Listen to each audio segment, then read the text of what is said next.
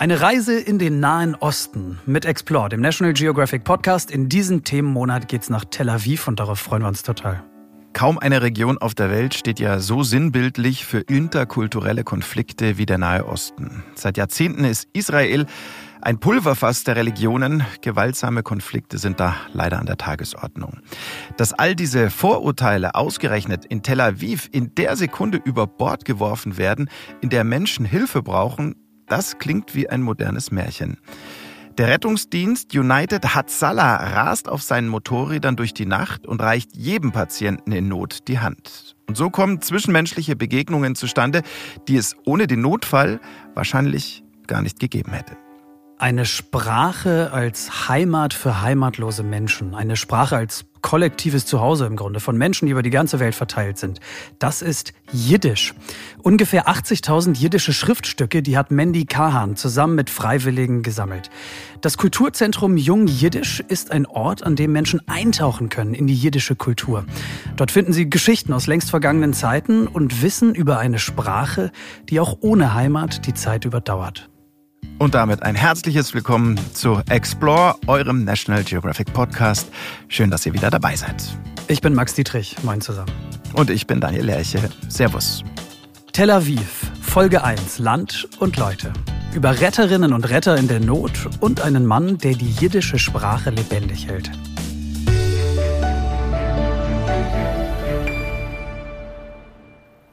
In diesem Monat nehmen wir euch also mit in den Nahen Osten, genauer gesagt nach Tel Aviv in Israel. Eine pulsierende Stadt mit Sandstränden, die sich über 14 Kilometer erstrecken, kristallklares blaues Wasser inklusive. Eine Metropole von großer wirtschaftlicher Bedeutung für den Nahen Osten. Auch mhm. das ist Tel Aviv und die Stadt liegt ziemlich mittig an Israels Mittelmeerküste. So, also damit ist die Stadt einmal kurz verortet. Wir waren und sind wirklich sehr, sehr angetan von Tel Aviv und wir freuen uns drauf, da jetzt mit euch genauer drauf zu gucken. Wir starten wie immer mit unserem Überblick in 60 Sekunden. Kompakte Infos zu Tel Aviv in nur einer Minute. Und bitte sehr. Tel Aviv, das bedeutet wörtlich übersetzt Frühlingshügel. Ein schöner Name für eine Metropole, die immer in Bewegung ist. 1909 gegründet hat sich die Stadt raketenhaft entwickelt. Sie ist nach Jerusalem mit mehr als 400.000 Einwohnerinnen und Einwohnern die zweitgrößte Stadt Israels. Offizieller Name übrigens Tel Aviv Jaffa. Nachmittags surfen, nachts tanzen. Tel Aviv liegt am Meer und ist die Partymetropole des Landes. Die Israelis pflegen zu sagen, in Jerusalem wird gebetet, in Haifa gearbeitet, in Tel Aviv gelebt. Kein Wunder, die Stadt ist jung, 65 Prozent der dort Lebenden sind nicht mal 45 Jahre alt. Wer hier wohnt, der muss es sich allerdings auch leisten können. Die Küstenmetropole wurde 2021 vom Economist Magazin zur teuersten Stadt der Welt gekürt. Gegen horrende Mieten und die Immobilienpreise gibt es auch immer wieder Proteste. Tel Aviv war die erste rein jüdische Ansiedlung in Palästina. 1909 gründeten jüdische Familien aus der arabischen Hafenstadt Jaffa einen Vorort in der Wüste. Für viele Jüdinnen aus aller Welt wurde er zum Anlaufpunkt. Seit 1950 gehören Tel Aviv und Jaffa zu einer Stadtgemeinde. Vielleicht sollten wir es an dieser Stelle einmal erwähnen, der Vollständigkeit halber, dieser Konflikt zwischen Israelis und Palästinensern, den gibt es ja schon lange, das ist bekannt, immer wieder eskaliert er auch, leider auch gewaltsam. Und das vielleicht als kurzer Disclaimer vorneweg, weil vor allem politisch diese Begriffe Israel und Nahostkonflikt äh, untrennbar miteinander verbunden sind. Mhm. Der Nahostkonflikt selbst wird nicht Thema dieser Explore-Ausgabe sein. Ja. Also gut, dass du sagst, Max, äh, das ist ein so aufgeheizter Konflikt, da müsste man historisch jetzt sehr tief einsteigen, sehr weit zurückgehen und ähm, ja, das können wir an dieser Stelle nicht leisten, das können wir jetzt an dieser Stelle leider nicht erklären. Genau, deshalb schieben wir das zur Seite für den Moment und machen weiter mit den Top 3. Ja, gerne, bitte. Gut, dann sind Sie hier drei Fakten über Tel Aviv, die ihr so hoffentlich noch nicht gehört habt.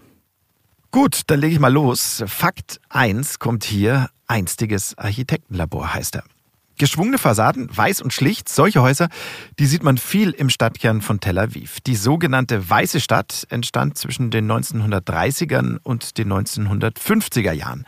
Und extrem spannend finde ich dabei, unter den Architekten, die für diese Bebauung verantwortlich waren, da waren einige dabei, die vor dem Naziterror aus Europa flohen und vom Bauhausstil geprägt waren. Und so sind in kurzer Zeit in Tel Aviv viele Gebäude mit neuen Formen und Ideen entstanden, angepasst an das Klima im Mittelmeerraum natürlich. Wie macht die sich ähm, bemerkbar, diese Anpassung? Ja, also da geht es natürlich um die Temperaturen. Also zum Beispiel wurde einfach mit kleineren Fenstern gebaut zum Schutz vor der Sonne. Ah, okay. Und mhm, äh, ja. ich habe noch was Erwähnenswertes in diesem Zusammenhang. Seit 2003 gehört die Weiße Stadt nämlich zum UNESCO-Weltkulturerbe. Dann kommt hier Fakt 2 aus dem Tierreich Hauptstadt der Hunde. Nirgendwo Oha. sonst im Land laufen so viele Hunde rum wie in Tel Aviv. 2021 wurden mehr als 41.000 Hunde in der Stadt erfasst. Und das Ministerium für Landwirtschaft und ländliche Entwicklung hat dazu sogar eine große Pressemitteilung rausgegeben. Also es war denen offenbar eine wichtige, eine wichtige Meldung wert. Zur City of Dogs sozusagen. Genau, City of Dogs, Hundehauptstadt, kann man wirklich so sagen. Zum Vergleich vielleicht mal eine Stadt aus dem deutschen Raum. Wir haben hier Hamburg genommen, da leben schätzungsweise etwa doppelt so viele Hunde wie in Tel Aviv, aber natürlich auch mehr als dreimal so viele Menschen. Bedeutet, okay. Also ich als Mathematiker fasse mal zusammen. Ja. Deutlich mehr Hunde pro Herrchen bzw. Frauchen in Tel Aviv als in HH. Genau, also die Quote in Tel Aviv deutlich höher als jetzt zum Beispiel in einer deutschen Großstadt, was Hunde angeht. Okay, dann kommen wir jetzt zu Fakt 3 und der heißt Sprachenmix. In Tel Aviv ist Hebräisch die am weitesten verbreitete Sprache, aber auch Arabisch hört man oft, vor allem in Jaffa im Süden der Stadt. Ganz kurz, Hebräisch ist ja auch Amtssprache im Land, glaube ich, ne? Ja, Hebräisch ähm, ist die Amtssprache. Was man aber auch viel hört, das ist Russisch. Ähm, Russisch kommt nach Hebräisch und Arabisch nämlich am dritthäufigsten vor. Äh, und das liegt daran, dass schon nach dem Zusammenbruch der Sowjetunion viele jüdischstämmige Russinnen und Russinnen nach Israel kamen. Und Kolleginnen und Kollegen von der Zeit haben kürzlich recherchiert, dass wegen des Krieges in der Ukraine gerade eine zweite große Einwanderungswelle aus Russland nach Israel stattfindet. Und das heißt natürlich auch, die russische Sprache, die ist immer weiter verbreitet in Tel Aviv und in ganz Israel. Unsere Top 3 Fakten über Tel Aviv, das ehemalige Architektenlabor, die Hauptstadt der Hunde und der Sprachenmixer Mittelmeer. I think the thing that really creates a sense of healing is is human kindness. Das, was Menschen wirklich heilt, ist Nächstenliebe. Das ist die Antwort auf Tragödien aller Art. Liebe und Herzlichkeit für andere. Davon haben beide Seiten etwas. Die Person, die gerade die Tragödie erlebt, weiß, dass andere für sie da sind und die Person, die Hilfe gibt, bekommt auch etwas zurück. And it also heals the person who's giving, who's, who's providing that help. Okay, Human Kindness, äh, so hat das ja im Original zusammengefasst, also mhm. menschliche Güte im weitesten Sinne. Darum geht's in unserem ersten Thema in dieser Folge. Und das ausgerechnet oder gerade deshalb, je nachdem, im Pulverfass Nahe Osten. Der Mann, äh, den wir da gerade gehört haben, Daniel, der heißt Raphael Posch genau. und er spricht schon mal super Englisch, das ist natürlich praktisch. Woher kommt er? Woher kommt der Typ? Also er ist ähm, englischer Muttersprachler, kommt aus Toronto in Kanada, ist aber seit 1999 in Israel. Er hat mhm. viele Jahre in Tel Aviv gelebt, hat da studiert und ist auch immer noch sehr häufig da. Und die O-Töne von ihm, die jetzt noch kommen, die fassen wir ab jetzt wieder für euch zusammen. Gut, verstanden. Ja. Also, Raphael hilft anderen Menschen, so viel haben wir schon erfahren. Ja. Was genau macht er? Genau, also Raphael ist ein super engagierter Mann, der Nächstenliebe wirklich groß schreibt. Das ist also nicht nur eine Phrase für ihn. Aber am besten er stellt sich einfach mal selber vor. Hier ist er. Raphael, bitte. My name is Raphael Posh. I um, currently live in Israel. I volunteer with United Hatzalah of Israel uh, as an a EMT, uh, emergency medical technician. In addition to providing medical first aid, uh, we also provide psychological first aid uh, in cases where it's needed, ranging anything from uh, suicides and attempted suicides to crib deaths to traumatic car incidents, uh, accidents to terror attacks, uh, anything in between. Raphael Posch, freiwilliger Helfer bei der Organisation United Hatzalah of Israel. Ähm, da direkte Nachfrage an dich, Daniel. Hatzalah, United Hatzalah, was bedeutet dieses Hatzalah? Hatzalah heißt äh, Rettung auf Hebräisch. Okay, mhm. gut. Das ist simpel. Da ist er sowohl als medizinischer Erstretter im Einsatz, aber auch als psychologischer Ersthelfer offenbar. Ne? Genau, und nicht nur er, ähm, sondern für United Hatzalah sind in ganz Israel etwa 6200 freiwillige medizinische Helferinnen und Helfer im Einsatz. So, stopp. Ehrenamtlich. Ehrenamtlich. Ja, also freiwillige ja. Basis, das ist ausdrücklich damit gemeint. Unentgeltlich. Genau. Und mhm. einige von Ihnen, wie Raphael auch, sind äh, auch in der Psychotrauma- und Kriseneinheit unterwegs. Die kümmern sich also um Menschen, die gerade etwas sehr Traumatisches durchleben, wie zum Beispiel Selbstmordversuche, plötzlicher Kindstod, Terrorattacken gehören leider auch dazu ähm, und alles, was dazwischen noch so liegt. Mhm, ja. Mhm, okay. Da warten wahrscheinlich heftige Geschichten auf uns heute, aber vielleicht fangen wir ganz von vorne an. United Gerne. hat Salah. Was ist das genau für eine Rettungsorganisation? Wie funktioniert das? Also ähm, Genau, vorweg, die Organisation, die gibt es seit 2006. Vorher gab es schon vereinzelt kleinere Rettungsgruppen, aber seit 2006 gibt sie auf nationaler Ebene und sie leistet umsonst medizinische Hilfe und will immer in weniger als drei Minuten zur Stelle sein. Das wäre schnell in weniger als ja. drei Minuten. Also ich glaube, das funktioniert ja. in, in, deutschen Großstädten nicht so zügig. Nicht in der Regel zumindest. Also so, genau, soweit ich weiß nicht. Ähm, und das Beste ist, sie wollen sogar noch schneller werden. In weniger als 90 Sekunden wollen sie am Notfallort sein. Ähm, okay. Und laut Raphael gibt es das nirgendwo sonst auf der Welt, außer in Israel. Denn in einigen urbanen Zentren, unter anderem eben in Tel Aviv, da haben sie das schon geschafft. Aber wie haben Sie das denn geschafft? Ja. Also wir haben ja schon mitbekommen, Tel Aviv, eine sehr lebendige ja. Stadt, ja, die sehr vibriert, die nie schläft, viel Verkehr, viele Menschen. Wie kommen die da so schnell von A nach B? Also genau, was du gerade angesprochen hast, Tel Aviv, sehr quirlige Stadt. Ähm, das ist auch genau der Grund, warum diese Ersthelfer so wichtig sind. Denn der offizielle Rettungsdienst, der steckt oft im Stau. United Hatzalah nutzt aber schlanke Fortbewegungsmittel, zum Beispiel Motorräder. Die nennen sie Ambucycles. Aha. Und ah, okay. die sind fast genauso gut ausgestattet wie Krankenwagen, kommen aber logischerweise viel besser durch den Verkehr. Okay. Und eine Trage passt natürlich nicht hinten drauf, aber Equipment haben die dabei wahrscheinlich, ne? Ja, genau. Also sie haben sonst wirklich alles dabei, von der Halskrause bis zur Sauerstoffflasche, ähm, Verbände natürlich und so weiter. Ähm, das verstauen sie alles hinten auf einer großen Box auf dem Motorrad. Ähm, manchmal kommen sie übrigens auch auf E-Bikes oder sogar einfach zu Fuß. Zu Fuß? Ja. Ja, wirklich, ja. Zu Fuß im Rettungsdienst. Da, ja, das habe ich. Das liegt an ihrem zweiten das Geheimnis. das habe ich noch nie gehört. Ähm, das liegt an ihrem zweiten Geheimnis oder Erfolgsgeheimnis, wenn man so will. Sie sind super gut vernetzt. Ähm, das heißt, eine Ersthelferin oder ein Ersthelfer ähm, ist normalerweise ganz nah am Unfallort und deswegen manchmal auch äh, zu Fuß, vielleicht sogar schneller an diesem Unfallort als eben mit irgendeinem Transportmittel. Aber warum sind Sie ganz nah am Unfallort? Also die Helferinnen und Helfer sind offensichtlich zu Hause wenn sie gerufen werden, oder? So ist es, genau. Und das, ähm, logisch, das sagt auch Raphael, ist natürlich ein riesiger Vorteil. To have a quick response, it's best to have someone from the community themselves providing that response. They know the streets better, they know the neighborhood better, they know the people there. So it's really people providing response to their to their neighbors and their friends, families, those who are close to them in their own community. That does make a difference. Nochmal zum Mitschreiben, Daniel. Tel Aviv hat mhm. ja verschiedene Communities innerhalb der Stadt. So. Also helfen viele freiwillige Helferinnen und Helfer im Prinzip ihren Nachbarn, ihren Freundinnen, der Familie. So. Exakt. Also im Prinzip ähm, ist es die Hilfe aus der eigenen Hut. Okay, so Nachbarschaftshilfe im, im, weitesten Sinne. Mhm. Und der Vorteil, der leuchtet jetzt erstmal ein, weil wenn man da hilft, wo man wohnt, dann kennt man sich natürlich extrem gut aus. Das hat er eben angerissen und ist allein deswegen äh, schneller am Einsatzort. Das ist die Idee dahinter, oder? Das ist die eine Idee. Es gibt aber noch eine andere. Es gibt noch einen anderen äh, speziellen Vorteil, nämlich, dass sich die Leute ähm, aus derselben Hut normalerweise auch kulturell nahestehen. Genau, ich wollte gerade sagen, also in Tel Aviv treffen ja viele verschiedene Menschen aufeinander, die unterschiedlichen Religionen angehören. Ja, wir haben die jüdische Community, die mhm. Muslime, die Christen, die Drusen. Letztere übrigens auch eine ganz, ganz spannende Community, habe ich selbst mal kennengelernt in Israel. Total irre. Ja. Aber wie funktioniert denn dieses Miteinander dann in der Praxis, in diesem Rettungsdienst? Das ist ein ganz spannender Punkt. Ähm, also erstmal vielleicht, jeder und jede darf bei United Hatzalah mitmachen.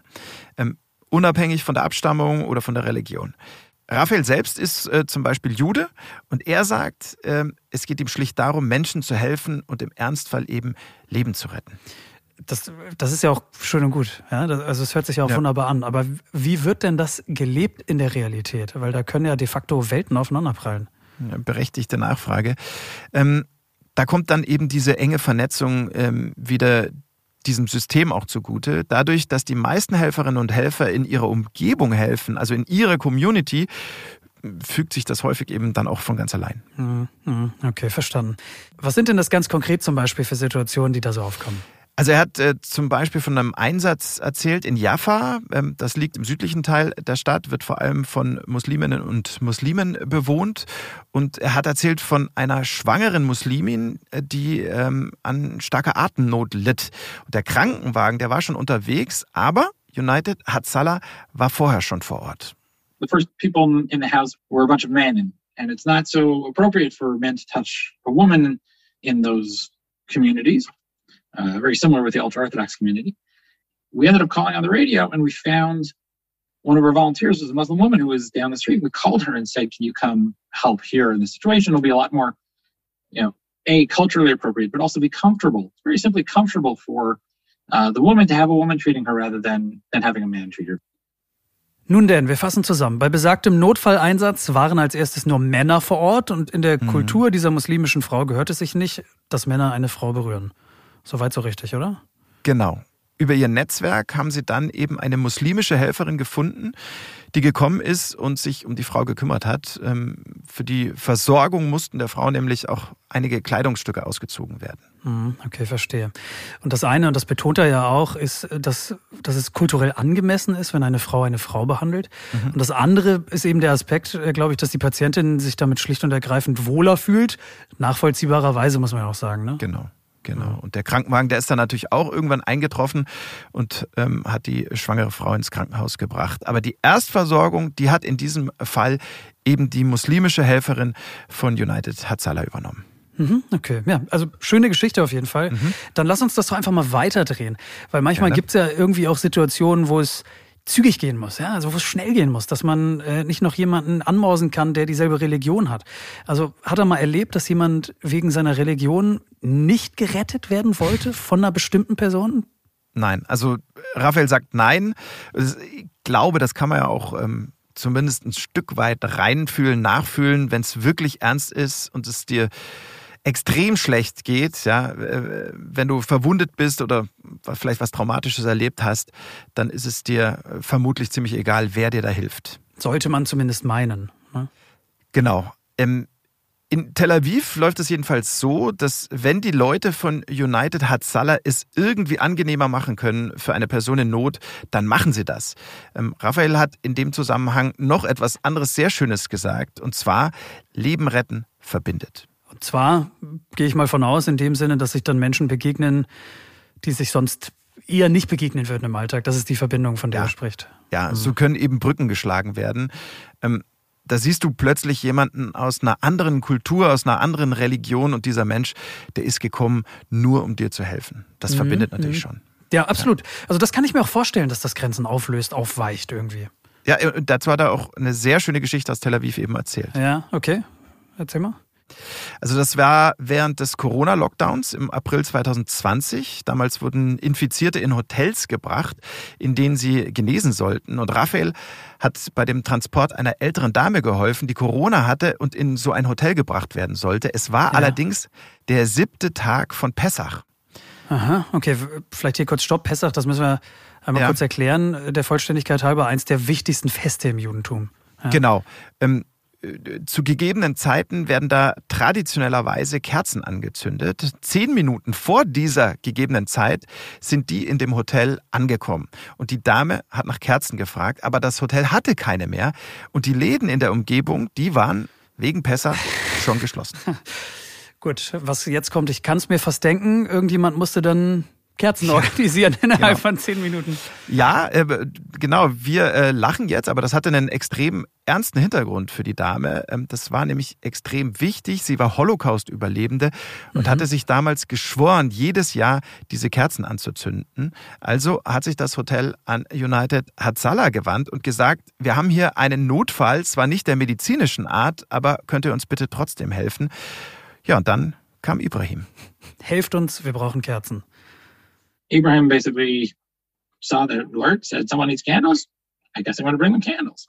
Because he lived in Jaffa, there were still stores open. He calls up a friend who who ran one of the uh, the small bodegas. He said, "Do you have a bag of candles?" I said, "Yeah, candles." It's fine. Goes, picks them up, drives to the hotel on his on his ambicycle, gets to the hotel, knocks on the door, points at the concierge holding a bag of candles. It took him six minutes. Means the woman had four minutes left before the holiday, and the woman had tears coming down her face. Schöne Geschichte. Puh, also, also sowas kommt, glaube ich, nicht täglich vor. Kurze Zusammenfassung, die alte Dame, die Holocaust-Überlebende, die sitzt in diesem Corona-Hotel fest und sie braucht dringend Kerzen. Ja. Ganz ja. wichtig halt nach jüdischer Tradition an diesem Pessachfest. Genau. Und dann mhm. geht bei United hat Salah dieser Notruf ein, woraufhin Ibrahim, ein, ein Muslim aus, aus Jaffa, glaube ich, hat er gesagt, ne, losdüst, genau. mit seinem Rettungsdienst Motorrad und Kerzen organisiert und sie dieser jüdischen alten Dame bringt. Was für eine Geschichte. Und zwar so schnell, ganz wichtiger Punkt, dass sie noch vier Minuten Zeit hatte, um die Kerzen auch anzuzünden. Ähm, ja, das zaubert einem doch ein Lächeln ins Gesicht. Absolut. Geht dabei total. auch ein bisschen ja, unter die Haut. Schöne Geschichte. Also diese Tatsache, dass dann ein Muslim derjenige ist, ja. der dieser, dieser jüdischen Dame, dieser alten Dame hilft, damit sie ihre Rituale pflegen kann. Knaller. Also kann man sich ja nicht schöner ausdenken, die ja. Nummer. Und der Frau, der kam vor Rührung natürlich dann die Tränen, hat Raphael auch noch erzählt. Daniel, vielleicht mal kurzer Themenschwenk nochmal zurück ja. zu einer Sache von vorhin. Habe ich das richtig mitgeschnitten? Er hat vorhin mal gesagt, die würden wie kommunizieren Sie? Über ein Radio oder irgendwie sowas? Was, wie, was meint er da? Ja, also da, da, entstehen jetzt vielleicht auch ein bisschen falsche Bilder im Kopf. Also die arbeiten mit einem Gerät, das mit einer GPS-Technologie ähm, funktioniert. Da ist dann sofort klar, wer gerade geografisch ganz nah am Unfallort ist. Hm. Ah. Und diese Leute werden dann eben speziell alarmiert äh, und zusätzlich können die Freiwilligen sich darüber dann gegenseitig auch noch verständigen. Okay, gut. Also ja, ja das, das nicht das Radio, sondern das Radio, genau. wahrscheinlich im Sinne von Funkgerät und die arbeiten dann wie Schichtsystem oder wie läuft das da? Mm, nicht direkt. Also Raphael äh, nimmt sich manchmal auch explizit die Zeit und ist dann zum Beispiel nachts in Tel Aviv mit anderen Helfern unterwegs äh, und wartet im Prinzip einfach darauf, dass etwas passiert oder mhm. besser natürlich auch nichts passiert. Aber das ist nicht die Bedingung dafür, äh, dass du angefunkt wirst im Notfall. Okay, also wenn ich gerade zu Hause im Homeoffice sitze und nebenan passiert was, dann werde ich benachrichtigt. Ja. Egal, ob ich mir jetzt freigenommen habe oder eben nicht. Genau, hm. genau. Okay, okay. Du kannst natürlich auch antworten. Ist auch klar, dass du jetzt aus welchen Gründen auch immer nicht helfen kannst. Weiß ich nicht, weil du zum Beispiel gerade auf deine Kinder aufpassen musst und halt nicht okay. weg, weg ah, kannst. Ja, alles klar. Ne? Gut, aber Notfälle lassen sich natürlich bekanntermaßen auch schlecht planen. Eben. Aber man kann sich austragen, offensichtlich aus genau. der Zuständigkeit. Hm, okay. Exakt. Äh, äh, diese Notfälle, genau, die kann man nicht planen. Die kommen manchmal aber eben auch leider dann sehr geballt. Raphael hat von einer Nacht in Tel Aviv erzählt, in der sie ab 2 Uhr morgens 13 Ausrufezeichen, 13 Hilferufe hatten ähm, und das innerhalb von nur fünf Stunden. We went from a, a childbirth, which is what we started with, to a human bite. There's a bar fight, and one person bit someone else's head, and there's part of this guy's skull was missing. Um, and there was someone who decided to go swimming at, uh, at the beach in the middle of the night and and you know almost drowned and their friend called for emergency services and help it was it was a very active evening and there's a couple of car accidents on the way and and, and scooter accidents but there's always scooter accidents Wow, okay. Also ich zähle mal, ich, ich zähle einmal auf, ja. Also Sie waren ja. bei einer Geburt dabei. Allein das ist ja schon mal heftig als Ersthelfer. Mhm. Dann wurde bei einem Biss in den Kopf hilf mir da bitte. Ein, ja. Es wurde, irgendjemand wurde mit einem Biss in den Kopf verletzt, irgendwie ein Stück Haut, äh, Stück Gewebe, Stück Schädel. So habe ich es jetzt ja. raus. Wurde also so hat er es erzählt. Okay. Also wie das jetzt passieren äh, passiert ist, konkret kann ich mir auch nicht äh, vorstellen, aber so soll es eben bei dieser Schlägerei in dieser Kneipe äh, gekommen sein. Ja, okay, also eine wilde Nacht. Mhm. Dann wäre jemand um ein Haar ertrunken und äh, dann gab es noch die, die üblichen Autoverkehrsunfälle, Motorrollerunfälle. Also, pff, ich, also ich finde das für einen ehrenamtlichen Rettungsdienst jetzt erstmal ein ganz schön heftiges Pensum, Daniel, muss ich sagen. Auch mental übrigens. Mhm. Ähm, wie schaffen die das?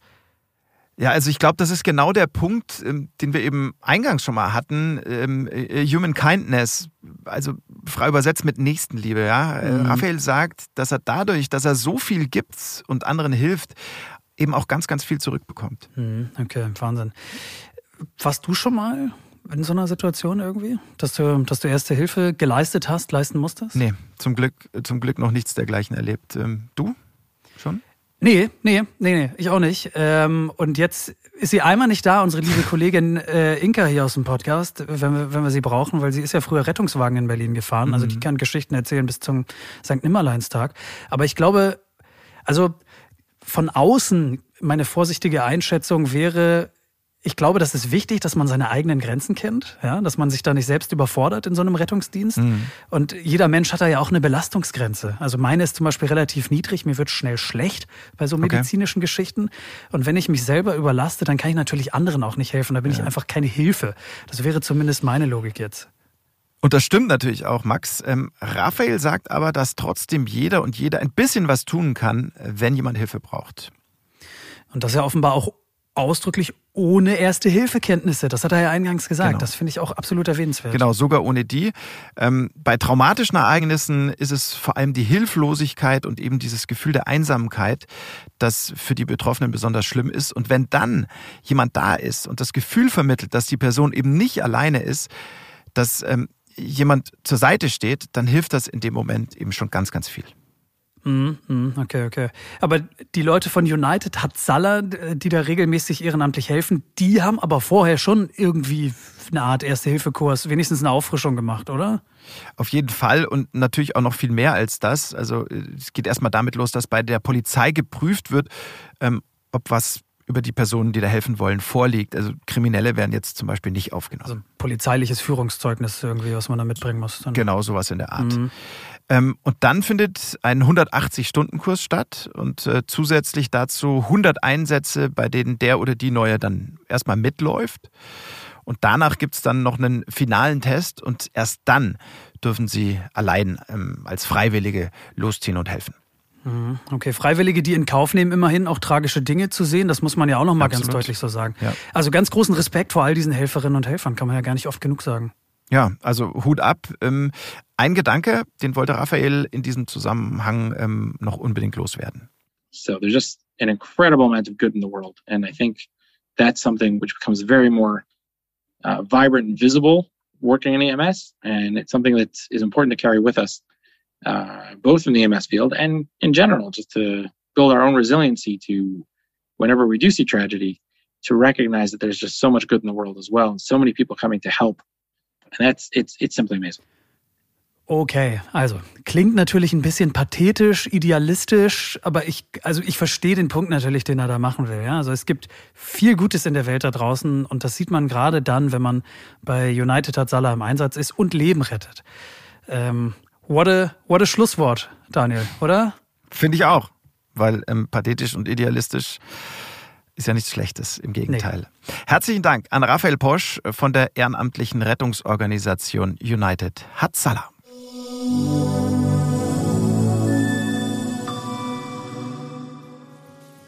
Spannende Geschichten aus aller Welt. Das gibt's bei Explore, dem National Geographic Podcast. Hier ist Folge 1, Land und Leute. Heute aus einer Metropolregion im Herzen Israels. Wir nehmen euch mit nach Tel Aviv. Lo singen Poshet und Prost Von als was is heimisch lieb und teier Von a Bettler wo schelten im Frost Von is Feier I think Yiddish has an amazing vitality absorbed throughout its history. Uh, Die jiddische Sprache hat in ihrer Geschichte eine enorme Lebenskraft entwickelt. Sie hat aus verschiedenen Kulturen etwas genommen und musste sich oft neuen Realitäten anpassen. Und trotzdem ist sie immer noch da. Sie ist emotional und verändert sich. Sie hat es nicht leicht, aber ich denke, sie wird weiterleben. Trotz des harten Jahrhunderts, das wir hinter uns haben.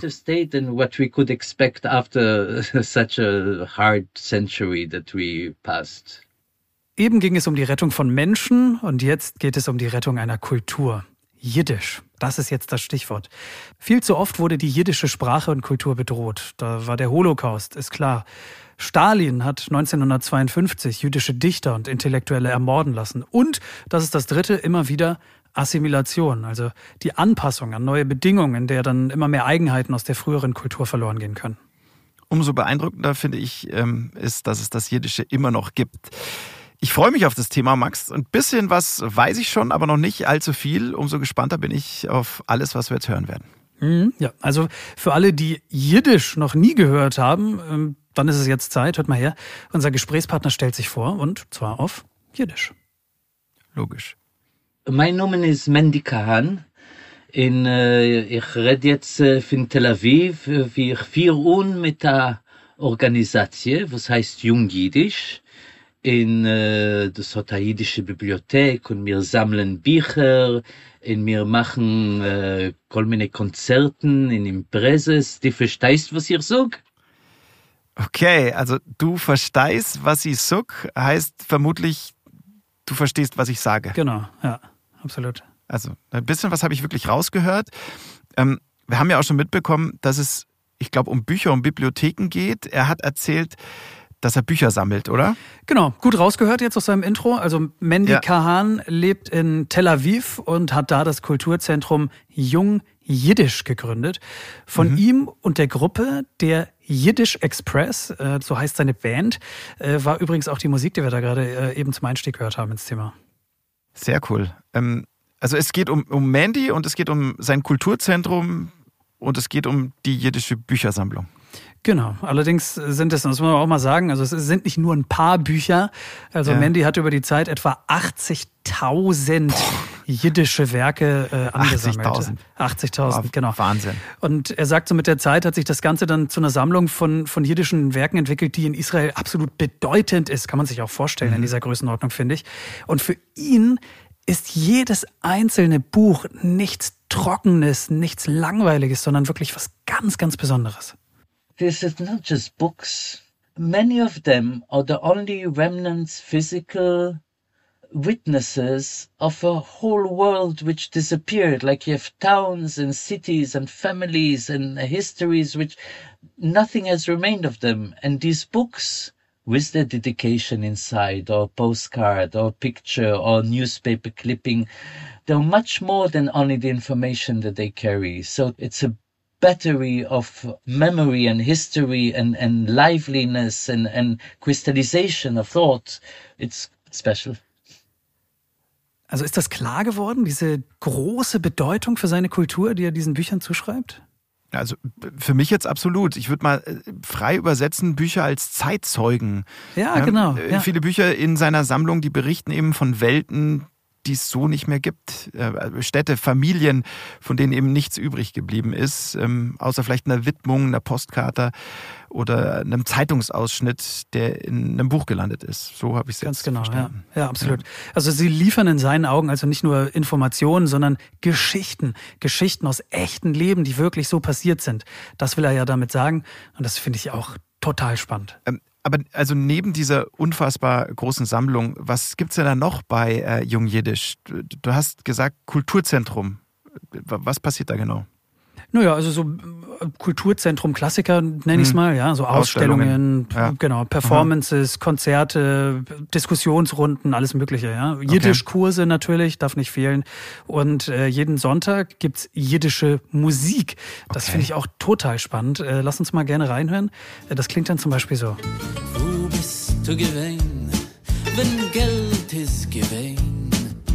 Naden ist doch gelegen auf dem Tisch. Heint bist du do, wenn kein Geld ist, nicht du in das Leben.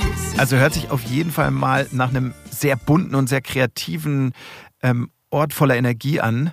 Äh, von wem war denn die Musik gerade? Ist das auch von Mandy gewesen jetzt? Ja, ja, auch Mandy, genau. Auch Mandy zusammen mit dem Yiddish Express, seiner Band. Er singt auch übrigens, also okay. der, Gesang gerade, das war er.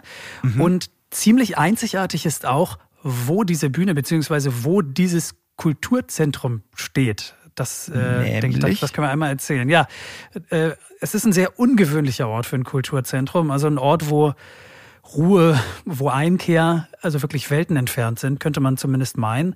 Denn dieses Kulturzentrum findet sich im zentralen Busbahnhof von Tel Aviv. Tel Aviv is a thriving modern city, and we are in the central bus station, which was in a completely strange place, like uh, an urban monster somehow. And in this urban monster, we managed to create this little space where history is alive, where you can travel through time and where, where the sense of books and paper and print and in this digital world is still, you can smell it and feel it, which makes it all the more interesting. Okay, also Den Busbahnhof von Tel Aviv, den beschreibt Mandy als Zitat urbanes Monster. Genau. Und, und da drin haben sie diesen kleinen Ort geschaffen, wo, wo die Geschichte lebt und man eben durch die Zeit reisen kann? Genau, in diesem urbanen Monster. Mittendrin. Ist, ist, ist dieser Busbahnhof denn besonders groß oder, oder wieso überhaupt Monster? Also äh, dieser Busbahnhof ist, ist bizarr, ja, nennen wir es mhm. vielleicht mal so. Also der hat sieben Stockwerke, die Busse fahren da über so Rampen, die Luft riecht nach Abgasen. Es gibt 1600 Ladenflächen dort, von denen aber mehr als die Hälfte leer stehen. Also so eine ganz unwirtliche Umgebung, Rolltreppen, die da irgendwo mhm. ins Nichts reinführen. Also stell dir einfach so einen völlig unübersichtlichen, unproportionalen Bau vor, in dem du dich mindestens einmal verlierst, einmal verläufst. Und irgendwo da, ja, in diesem Bau im fünften Stock, da ist dieses Kulturzentrum Jung Jiddisch dran. Okay, also da scheinen die Pläne der Architekten jetzt erstmal nicht ganz aufgegangen zu sein. Da hatte man wahrscheinlich auch ein bisschen was anderes vor damit. Ähm, ich könnte mir auch vorstellen, korrigiere mich, Max, wenn ich falsch liege, dass das jetzt ein Ort ist, an dem sich vielleicht auch Menschen tummeln, die nicht unbedingt zu den privilegiertesten gehören. Ja, Absolut. Also das ist ein guter Punkt. Ich meine, klassisches Bahnhofsviertelphänomen würde ich es mal nennen. Ja? Mhm. Also viele Menschen kommen dahin, weil sie, weil sie weg wollen. Ähm, Touristen reisen. Es gibt aber eben auch solche, die dort Unterschlupf finden, weil sie woanders mhm. eben nicht willkommen sind. Und gerade für solche Leute ist Jung Jiddisch auch ein, ein guter Ort, um dorthin zu kommen. Zufluchtsort, wenn du so willst. You meet homeless people, you meet different, uh, because it's a central bus station, so many people on the move, so many visitors, so many different communities, so many immigrants who come and again, you know, for them, eh, they're in the work of trying to feel at home in some strange place. And Yiddish has all this history in it, so it, it's sensitive to these things, and so it's, it is meaningful. Also, um nicht nur bunt und kreativ, dieser Ort, den Mandy da im, im Busbahnhof geschaffen hat, der ist auch offen für alle. Sowas wie ein Zufluchtsort. Kann man das letztlich so zusammenfassen? Ja, ja, genau. Also ich, wie gesagt, ich habe ihn auch so verstanden. Ich ja. glaube, das muss man hier auch einmal im größeren Kontext sehen, ne? weil gerade in der jiddischen Kultur, ähnlich wie in der jüdischen Kultur im Allgemeinen, diese mhm. Heimatlosigkeit so fest verankert ist, das historische Trauma ist, ist Jung Jiddisch sensibel, nennen wir es mal so, offen, offen für alle, die auf der Suche sind, die mehr über die jiddische Kultur erfahren oder, oder ihre, so hat er es ja eben genannt, Batterie mal wieder aufladen wollen. Es ist mhm. jetzt egal, ob das jetzt Touristen sind oder Menschen, die sich äh, irgendwie eine neue Heimat wünschen, das spielt da, spielt da erstmal gar keine Rolle. Also es ist auf jeden Fall ein Ort, denke ich mal, der eben zum Denken auch anregt und auch anregen soll. Mhm. Ähm, dass das Kulturzentrum da in dem Busbahnhof äh, gelandet ist, so formuliere ich es mal, das liegt wahrscheinlich auch daran, dass die Mieten da günstiger sind, oder? Das ist einer der, genau, ist einer der Gründe. Also Jung Jiddisch wird von Spenden finanziert, überlebt nur mit der Hilfe von Freiwilligen, die sich da engagieren. Und dann musst du natürlich auf den Taler achten. Genau. Klar. Was passiert da mit den, mit den vielen Büchern? Also wie werden die jetzt beispielsweise gelagert? Das ist ja auch ein Aufwand. Das ist ein Aufwand, klar. Also da steht so ein richtiges Bibliothekssystem hinter. Die müssen erstmal registriert werden, die müssen sortiert werden. Das Kulturzentrum hat eine Fläche von etwa 150 Quadratmetern. Das ist jetzt also auch nicht so groß. Mhm. Da werden diese Bücher dann in so Metallregalen eingelagert. Und dann gibt's da noch so einen, so einen Hauptraum. Da, da stehen so Bücherregale drin aus Holz, die da irgendwann mal hingespendet wurden. Und die Bücher okay. sind dann alphabetisch nach Namen der Autoren und Autorinnen geordnet. Einige auch nach Kategorie. Ja, also das geht dann irgendwie regalweise nach Anthropologie, nach Humor, nach Holocaust natürlich kommen auch ein denn, Riesenthema. Äh, Entschuldige Max, wenn ich dir ins Wort falle, aber kommen denn da auch Leute dann wirklich gezielt hin, wie man eben in eine Bibliothek geht und suchen nach was ganz Bestimmten? Ja, ja, ja klar. Also das passiert immer wieder, sagt Mandy. Mhm. Many, many. Like suddenly they say, ah, you know, I had an uncle who was a writer, and then they say the name, and then uh, suddenly they discover, wow, that their uncle wrote these books. They can open them. They can even start to understand a few things. They suddenly worlds which they're so close. It's one or two generations, and and so far. So these bridges, these encounters they happen very many, many times. Mhm. Also der Onkel der Schriftsteller war, der wird dann zum Beispiel in dem Archiv der Bibliothek entdeckt und plötzlich, so sagt's Mandy, kommen Welten zusammen, die eigentlich gar nicht so weit voneinander entfernt liegen. Genau, so häufig sind nur ein, zwei Generationen dazwischen und mhm. trotzdem weiß die jüngere Generation schon vieles gar nicht mehr. Und das kann dann bei Mandy wiederentdeckt werden. Er hat auch von einem Enkel erzählt, der in der Bibliothek tatsächlich rausgefunden hat, wo sein Großvater mal als Schauspieler aufgetreten ist. Ja, also sowas stand dann zum Beispiel in der Theaterenzyklopädie von 1928. Ja, also so ein Buch hast du dann da auch stehen. Und das sind ja Nachweise. Also wo findest du sowas denn? Ah, also das ist total faszinierend. Also ich stehe ja sowieso auf, ähm, auf Geschichte und ähm, stöbe auch immer ganz gern in der, in der eigenen Vergangenheit, in der von meiner Familie. Also so eine Reise in die Vergangenheit. Ähm, hochfaszinierend. Es muss wirklich ein irres Gefühl sein. Ähm, in dem Zusammenhang aber auch gleich die Frage, gibt es auch jüdische Israelis, die mit dem Jiddisch so gar nichts mehr anfangen können? Klar, also das hast du wahrscheinlich in jeder Gesellschaft, kommt dann immer so ein bisschen drauf an, wen du fragst, aber na klar, ja. gibt es die auch, mehr noch sogar, es gibt Israelis, die sogar eine negative Haltung äh, gegenüber okay. dem jiddischen, gegenüber der jiddischen Community haben. Warum? Und äh, manche sehen diese jiddische Kultur als ja, nennen wir es mal Metapher vielleicht, für all das, mhm. was, was in eine Opferrolle gedrängt wird und schwach ist. Du hast es Mandy erzählt. Aber mhm. viele haben dann, wenn sie älter werden, irgendwie wohl doch das Bedürfnis danach, dann mehr über diese Kultur zu erfahren. Wir haben noch gar nicht über äh, Mandys Herkunft gesprochen, Max. Wie und wo ist er groß geworden? Das ist deshalb, finde ich, erwähnenswert, weil das, glaube ich, auch die Geschichte der jiddischen Sprache insgesamt ganz gut widerspiegelt. Ja? Also er ist in Antwerpen aufgewachsen als, als Kind. Das genau, das, das mhm. war jetzt so der Hintergrund meiner Frage auch, ob er da eben Total. mit konfrontiert wurde. Er ist in Antwerpen ja. aufgewachsen als Kind von Holocaust-Überlebenden und in seiner Familie wurde Jiddisch gesprochen, aber mhm. er war auch von vielen anderen Sprachen umgeben, wie das heute eben auch noch ist in, in Belgien, in Antwerpen, in Brüssel etc. Flämisch, Französisch, Hebräisch in der jüdischen Community natürlich. Also insgesamt hat er fünf Sprachen gelernt. Deutsch war übrigens auch dabei, bisschen Ungarisch. Mhm. Also wirklich so ein Sprachenmix da bei ihm zu Hause. Einiges. Mhm. Und, und dann hat er studiert. Genau. Ist dann nach Israel gegangen, da war er 18, da hat er Literatur und Philosophie ja. studiert, hat dann während des Studiums eigentlich erst gemerkt, wie umfassend dann doch die jiddische Kultur eigentlich ist und hat sich dann irgendwie auf einer anderen Ebene einfach mal damit auseinandergesetzt. Und da hat er dann auch gemerkt, dass es eigentlich überhaupt gar keinen angemessenen Ort gab damals, an dem Studentinnen und Studenten gezielt jiddische Bücher finden können.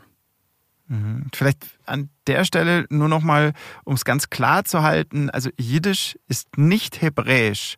Hebräisch, das hatten wir vorhin ja, ja, ist die Amtssprache in Israel. Jiddisch ist was ganz anderes. Wichtige Klarstellung, du hast vollkommen recht, genauso ist das. Jiddisch wird aber mit dem hebräischen Alphabet geschrieben, das dann doch. Okay. Und ist, wie wir ja eben auch schon festgestellt haben beim Hören bei seiner Vorstellung, ganz eng verwandt mit dem Deutschen.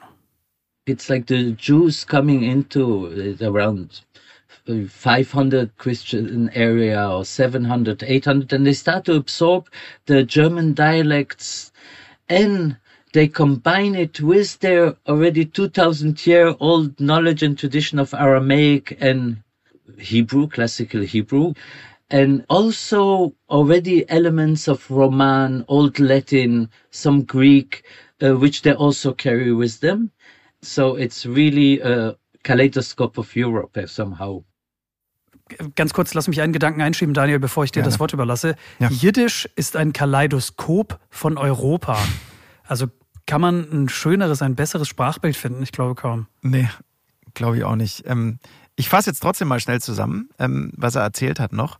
Jüdinnen und Juden sind vor vielen Jahrhunderten in christliche Gebiete in Europa gekommen und haben da dann deutsche Dialekte aufgenommen und sie mit den Sprachen kombiniert, die sie schon im Gepäck sozusagen dabei hatten.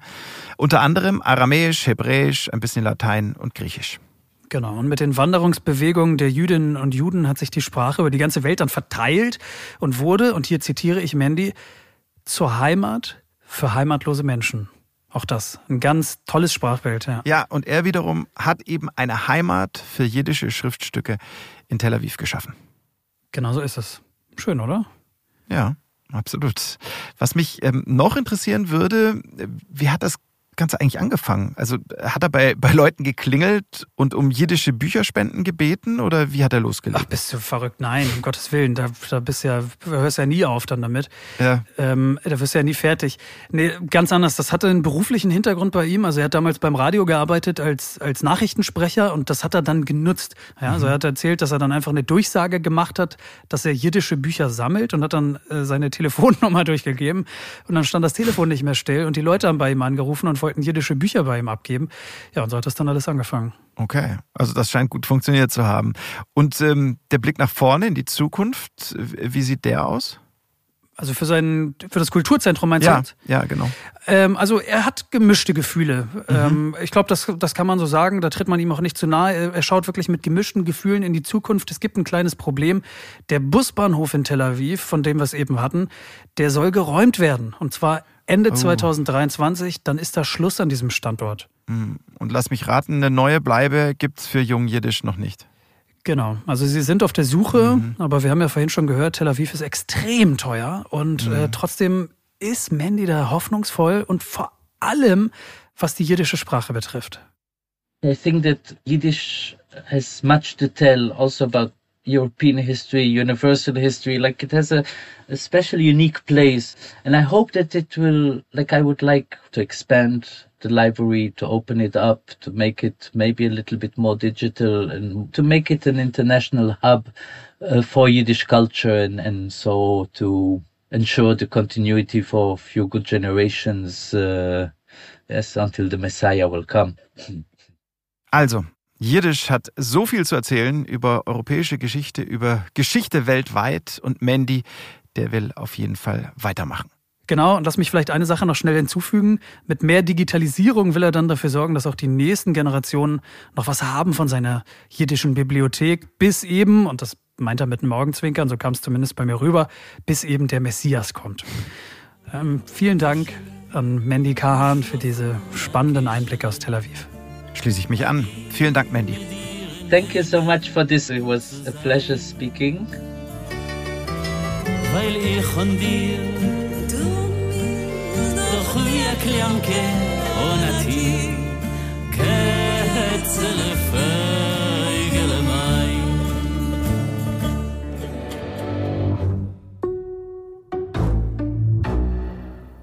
Explore in Tel Aviv. Was sind denn jetzt die wichtigsten Learnings aus Folge 1? Wollen wir da noch mal ein bisschen Revue passieren lassen, Daniel? Gern. Also ich, ich, ich fange mal an. Also für mich erstens ähm, ausgerechnet im Pulverfass Nahe Osten, wo die Fronten zwischen den Kulturen ja bekanntermaßen äußerst verhärtet sind, setzen sich Leute über ihre eigene Herkunft hinweg und reichen einander die Hand im ehrenamtlichen Rettungsdienst. United Hatzalah. Juden retten Christen, Muslime retten Juden, Drusen retten Muslime und so weiter und so fort. Und die Herkunft, die spielt dabei oft keine Rolle. Was zählt, sind Solidarität und eben vorurteilsfreie Hilfe. Also im historischen und politischen Kontext Israels, für mich persönlich, ist das wirklich, das haben wir ja schon eingangs gesagt, ein modernes Märchen. Absolut, finde ich auch. Ich finde das auch gut, dass du es nochmal unterstreichst hier. Das kann man nicht oft genug sagen. Ich finde das einfach eine irre Geschichte. Ja. Dann lass mich vielleicht noch was hinzufügen ähm, zum Gern. jiddischen Kulturzentrum. Safe Haven, das ist ja immer das Stichwort, was im Zusammenhang mit Israel und der jüdischen Diaspora fällt. Ja, ein mhm. Safe Haven, ein sicherer Hafen. Das wollte und will Israel ja immer sein für die Juden in der Welt. Das ist aber auch innerhalb Israels sichere Häfen braucht, das hat ja Mandy Kahan mit seinem jiddischen Kulturzentrum bewiesen heute, finde ich. Ja? ja? Also ein Ort, an dem jiddisches Erbe gelebt und bewahrt wird und so immer seinen Platz hat in dieser israelischen Gegenwart und damit hoffentlich auch in der Zukunft. Genau, da, da hoffe ich natürlich mit. Das unterschreibe ich, eh klar. Alles Gute. Dann machen wir, einen, machen wir einen Haken hinter für den Moment. Äh, für mhm. mich persönlich eines der spannendsten Länder der Erde übrigens, Israel. Also es fasziniert mich schon so viele Jahre. Ich habe mich im Studium damit befasst. Meine Reise dorthin mal wirklich unvergesslich, ja. für, für immer bis in alle Zeit. Und umso schöner, dass wir in der nächsten Folge dann nochmal zurückkehren nach Tel Aviv. Dann mit interessanten Geschichten aus dem Bereich Wissenschaft und Natur. Kann ich übrigens nur unterschreiben, was du gerade gesagt hast. Also Israel, ich war auch schon dort. Ähm, kann ich wirklich jedem nur empfehlen. So vielseitig. Äh, werde nie vergessen, was ich dort alles erlebt habe. Aber jetzt erstmal äh, zur nächsten Folge. Ähm, da warten uns dann auch wieder zwei wirklich spannende Themen. Ähm, ich will jetzt noch nicht zu viel verraten, aber ihr bekommt Einblicke in Israels sagenumwobene Cyber-Elite-Einheit, die Unit 8200. Die Einheit, die schützt die kritische Infrastruktur des Landes, ist mutmaßlich aber auch für diverse Sabotageaktionen gegen verfeindete Staaten verantwortlich. Und dann blicken wir noch in die Zukunft. Die wird von der Startup- und Tech-Nation Israel ja wirklich stark mitgeprägt. In unserem Fall dann auf dem Esstisch, denn für das Fleisch der Zukunft, da sollen keine Tiere mehr getötet werden. Vielmehr soll es aus dem Labor kommen. Und ganz weit vorne dabei, also bei der Entwicklung von sogenannten Cultivated Meat, ist ein Startup aus Tel Aviv. Bis zum nächsten Mal gilt wie immer, verratet uns eure Vorschläge, eure Ideen. Vielleicht habt ihr auch Kritik, was ihr gerne geändert haben möchtet. Dann lasst uns das gerne wissen. Genau, immer her damit an hilfe.de@disney.com und wenn ihr Lust habt, dann lasst uns gern einen Kommentar beim Streamingdienst eurer Wahl. Auch darüber freuen wir uns natürlich. Falls ihr Explore-Folgen in Zukunft nicht mehr verpassen wollt, dann Marschroute klar, abonniert uns gerne. Auch darüber freuen wir uns. Und das war Explore mit Tel Aviv, Folge 1 Land und Leute. Die Redaktion zu dieser Folge hatte Vivian Winzer. Danke euch fürs Zuhören. Genau, auch von mir. Danke, macht's gut, bleibt gesund. Das ist das Wichtigste wie immer. Und bis demnächst.